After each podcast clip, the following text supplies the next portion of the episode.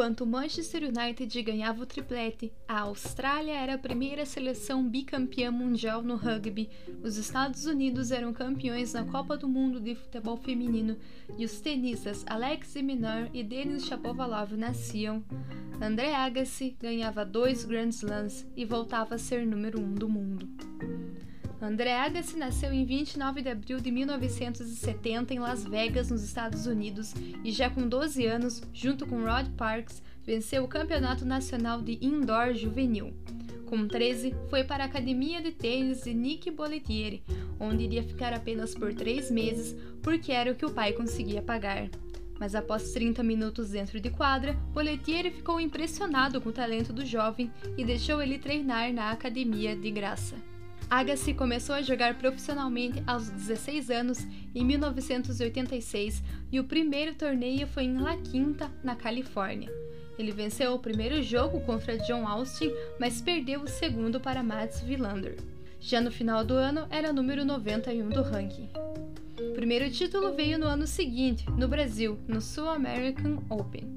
E no final de 1987 já era número 25. Em 1988, venceu seis torneios e se tornou o adolescente com mais vitórias seguidas na era aberta, e o recorde durou por 17 anos, até ser batido por Rafael Nadal em 2005.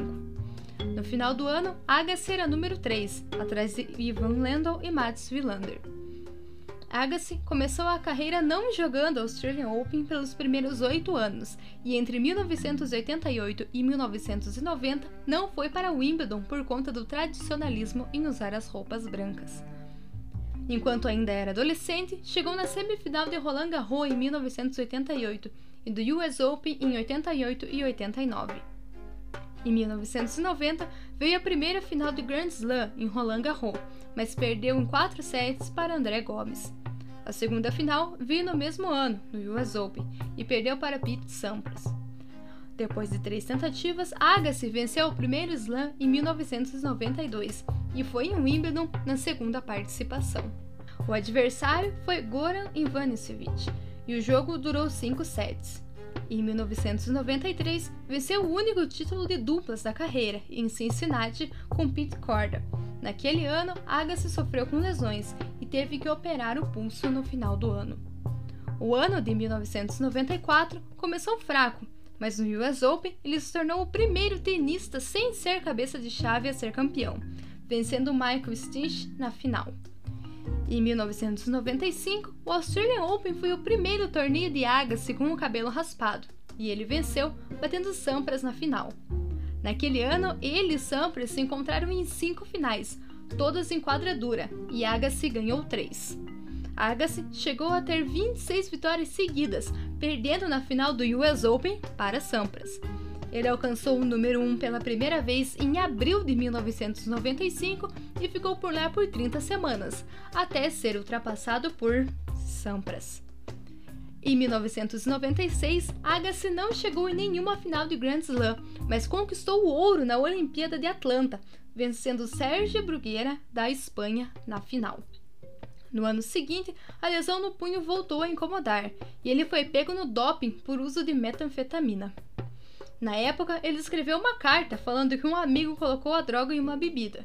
A ATP relevou, mas mais tarde, na sua autobiografia, Agassi admitiu que a carta era mentira. Nessa mesma época, ele estava casado com a atriz e modelo Brooke Shields. Ele não venceu nenhum título e o ranking caiu para 141, e muitos acreditavam que ele nunca mais venceria outro título significante.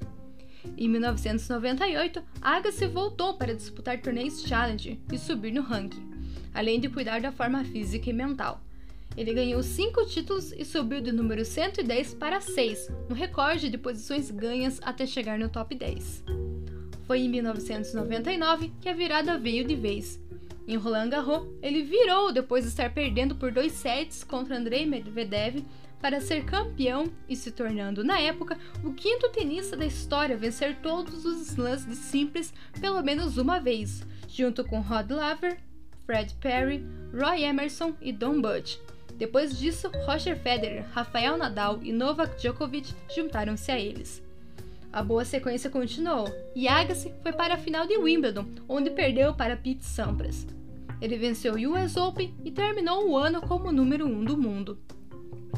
2000 começou com o título da Australian Open e com Agassi tornando-se o primeiro, depois de Rod Laver, a alcançar quatro finais seguidas de Grand Slams.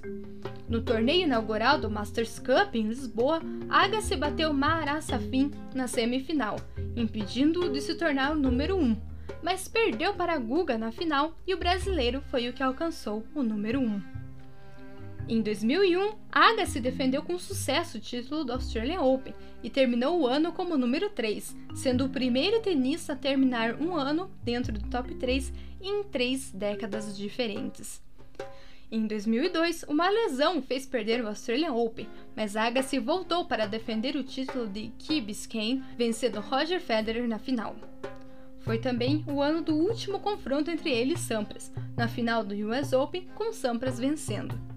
Agassi terminou o ano como número 2. Foi em 2003 que Agassi venceu o último slam da carreira, no Australian Open.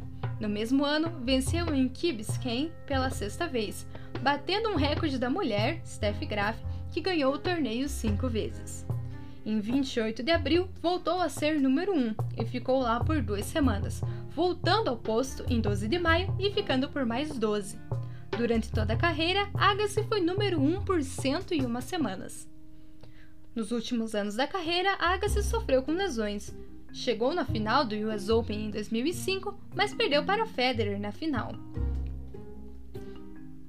Nos últimos anos da carreira, Agassi sofreu com lesões. Chegou na final do US Open em 2005, mas perdeu para Federer. Em 2006, saiu do top 10 e em Wimbledon naquele ano anunciou a aposentadoria.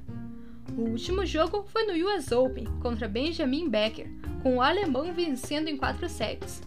Depois do jogo, Agassi recebeu uma salva de palmas de 4 minutos e fez um discurso de aposentadoria. Depois que se aposentou, Agassi passou a jogar eventos beneficentes e continuou com um trabalho de caridade. Quando ganhou o primeiro Grand Slam, em 1992, Agassi tinha uma motivação: conhecer a futura mulher, Steffi Graf. Na festa de comemoração em Wimbledon, os vencedores dançavam juntos e tudo o que ele queria era tirar Graf para dançar, já que ambos foram os campeões. Para a decepção dele, a dança não aconteceu, mas ele saiu de lá contente, pois finalmente pôde ser introduzido para Graf. Sete anos depois, quando ambos foram campeões em Roland Garros, um romance começou. Agassi era casado com Brooke Shields por dois anos e, no que se separou, aproveitou para chamar Graf para sair. Eles casaram em 2001, quando a alemã já tinha se aposentado das quadras, e no mesmo ano tiveram o primeiro filho, Jaden. Dois anos depois, nasceu Jazz, a segunda filha. O relacionamento dos dois continua até hoje.